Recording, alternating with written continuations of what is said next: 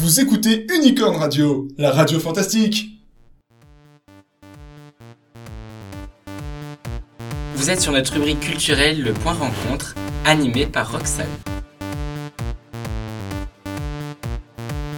Nous sommes à l'EHPAD de la Villa des Pins à Andernos. Donc pour les internautes qui ne savent pas ce qu'est un EHPAD ou qui ne se rappellent plus, c'est un établissement hospitalier pour personnes âgées dépendantes. Dans cette série d'émissions, nous nous intéressons à la maladie d'Alzheimer. Nous sommes en compagnie de Marine Chambard, psychologue gérontologue. Bonjour Marine. Bonjour Roxane. Alors, en quoi consiste votre métier Alors moi je suis psychologue, donc euh, j'ai plusieurs missions. Tout d'abord l'évaluation euh, mnésique, donc au niveau de la mémoire et des capacités d'apprentissage, d'attention, toutes les capacités d'ordre neurologique qui sont souvent impactées dans le vieillissement. Et après, j'élabore des projets de vie à chaque nouvelle entrée du résident pour adapter au mieux, pour s'adapter au mieux au sein de la résidence. Et après aussi, euh, je fais des ateliers à mémoire pour euh, entraîner les capacités mnésiques. Donc, euh, qu'est-ce que la maladie d'Alzheimer? Alors, la maladie d'Alzheimer, c'est souvent une, des troubles sur une atteinte neurologique au niveau de la mémoire, donc ça peut être une mémoire fixe, la mémoire autobiographique, et aussi on a souvent des troubles du comportement qui sont associés à cette pathologie-là. On retrouve souvent euh, de l'agitation, de l'agressivité, des déambulations importantes, donc c'est marcher euh, dans le couloir sans but apparent parce que c'est quelque chose qui permet de réguler les angoisses, ça les apaise. On retrouve euh, aussi euh, des manifestations euh, d'idées délirantes, d'hallucinations visuelles, auditives, tactiles, qui touchent tous les sens. Et comment se manifeste-t-elle et à quel âge à peu près elle se manifeste? Alors, il n'y a pas d'âge précis. Chaque, chaque être humain a une évolution précise au niveau, de, au niveau cérébral, donc on ne peut pas dire à tel âge on a une, une prééminence euh, vers les vers 60-70 euh, ans, mais euh, voilà, on peut avoir la maladie d'Alzheimer à 50 ans comme à 80 ou 90 ans. Il a pas de on ne peut pas se projeter et anticiper. Les études, elles sont pas assez encore poussées pour pouvoir se projeter là-dessus.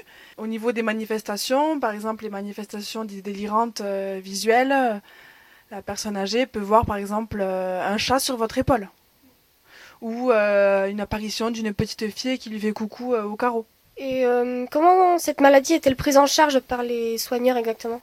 Au niveau médical, il y a des apports de traitements médicamenteux pour réguler l'anxiété, l'humeur thymique, la dépression, parce que c'est souvent une humeur thymique négative. Au niveau des, soins nursing, de la toilette, il y a quand même une attitude spécifique à avoir, bien expliquer l'acte en lien avec la parole, avoir des gestes euh, en douceur. Si le résident est dans l'opposition, qui refuse les soins, on va essayer de, comprendre la cause, l'origine, pouvoir agir sur euh, la problématique et pouvoir anticiper. Euh. Le but, c'est que le, résident soit le mieux adapté possible à la résidence et donc chaque résident a un profil bien, bien à lui et le, soignant va s'adapter, va, va endosser une attitude spécifique envers chaque résident. Et psychologiquement, comment ça se déroule exactement? Ils... ont quelle sorte de réaction? Comment ils réagissent? À ce que vous faites, etc. Euh, tout dépend. Il y en a qui vont bien investir les échanges, qui vont bien communiquer, euh, bien que souvent le discours est confus, incohérent. S'ils euh, verbalisent beaucoup de délire, le but pour nous, c'est pas d'alimenter ce délire-là, parce que du coup, ça leur les conforte dans cette idée-là. une résidente qui a Alzheimer, qui réclame son époux qui est qui est décédé, qui nous demande euh, quand est-ce qu'il va venir, hum, notre but c'est pas de dire euh, il va arriver dans 5 minutes, parce que là on alimente le délire. Donc c'est de bifurquer son attention, la mobiliser sur autre chose pour apaiser. Êtes-vous en confrontation avec des patients atteints de cette maladie? Oui, bien sûr, et d'autant plus à l'unité protégée, où beaucoup ont cette pathologie, et du coup, euh, c'est très important de les considérer, de les écouter, de les apaiser, tant par la communication verbale, mais quand il n'y a pas d'échange, la communication non verbale, rien que le fait de les toucher, ça apaise beaucoup. Et après, il y a des animations qui sont proposées, euh, adaptées, euh, pour l'unité protégée, pour ce type de résidents qui ont ce profil-là au niveau de cette pathologie. Et hum, lorsque vous êtes en contact avec eux, est-ce que certains peuvent se montrer plus agressifs que d'autres ou plus euh, renfermés sur eux-mêmes? Bien sûr, après tout dépend euh, de ce qui s'est passé durant la journée. Il y a peut-être quelque chose qui a déclenché une certaine agressivité, peut-être quelque chose qui est une agressivité qui est euh, permanente. puisque, comme je vous ai dit, chaque profil est singulier. Et c'est vrai que du coup, chaque échange, chaque animation, chaque atelier est singulier dans le sens où on ne peut pas anticiper chaque comportement et il faut vraiment improviser sur le moment. Et quel genre d'activité pratiquez-vous avec l'animatrice pour essayer de les apaiser, les calmer, etc. C'est vrai qu'avec Lourdes Animatrice, on collabore beaucoup euh, parce que euh, elle, de son côté, euh, quand elle propose des animations où je ne participe pas, elle a un regard autre et elle voit les, les, résidents dans une autre posture et une, autre situation que moi, qui souvent les rencontre dans une situation d'évaluation, donc c'est beaucoup plus strict et cadré. Par exemple, avec Lourdes, une fois par mois, on mène toutes les deux un atelier bien-être. En collaboration avec une esthéticienne, on leur donne des, soins au niveau du visage et des mains. On échange avec eux pour trouver un apaisement. Et c'est vrai que l'apport de Lourdes est très intéressant. Y a-t-il d'autres activités que vous pratiquez en collaboration avec Lourdes ou il n'y a que celle-ci?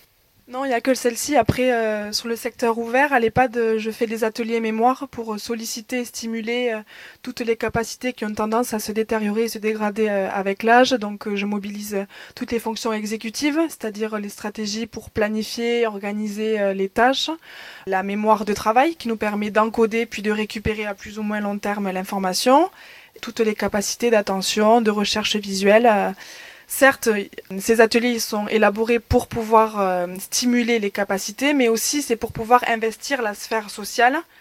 Même si le, résident euh, n'a pas le niveau pour pouvoir participer pleinement à l'atelier, il y a quand même des échanges qui sont euh, construits avec les résidents et c'est très très important de prévenir de l'isolement social. quel genre d'atelier faites-vous particulièrement? Alors par exemple, c'est sur des thématiques. Chaque semaine, euh, j'élabore des exercices sur une thématique. Donc, soit je sollicite les résidents, puisqu'en général, c'est le même noyau qui est convié, euh, parce qu'il faut quand même un niveau assez homogène. Euh, donc, par exemple, la semaine dernière, c'était sur les châteaux de France. Il y avait des résidents qui voulaient travailler sur ça. Donc, on a apporté des photos de châteaux de France. Ils devaient deviner quels étaient leurs noms, où ils se trouvaient, et puis après on échange dessus. Ça peut être sous forme de charade pour découvrir le thème, des mots cachés. Chacun doit verbaliser un souvenir dans son enfance euh, dans un château. On essaye de relier, même si l'échange n'est pas centré sur les châteaux. Après, je sais que ça a dévié sur la pâtisserie. C'est pas grave. Une histoire de macarons, ça a dévié, et puis c'était très intéressant parce que du moment qu'ils portent de l'intérêt, qu'ils échangent et qu'ils se remémorent des souvenirs et de l'apprentissage encodé, euh, c'est le principal. Et au niveau cérébral, euh, patient atteint, comment ça se passe exactement? Alors, je ne suis pas médecin, mais euh, il y a des connexions cérébrales et des liaisons qui se détériorent et donc elles ne sont plus efficaces. Au niveau de, de la gaine de myéline, de la transmission synaptique, c'est beaucoup moins efficient. Donc il y a des, hum, il y a des connexions qui s'effacent.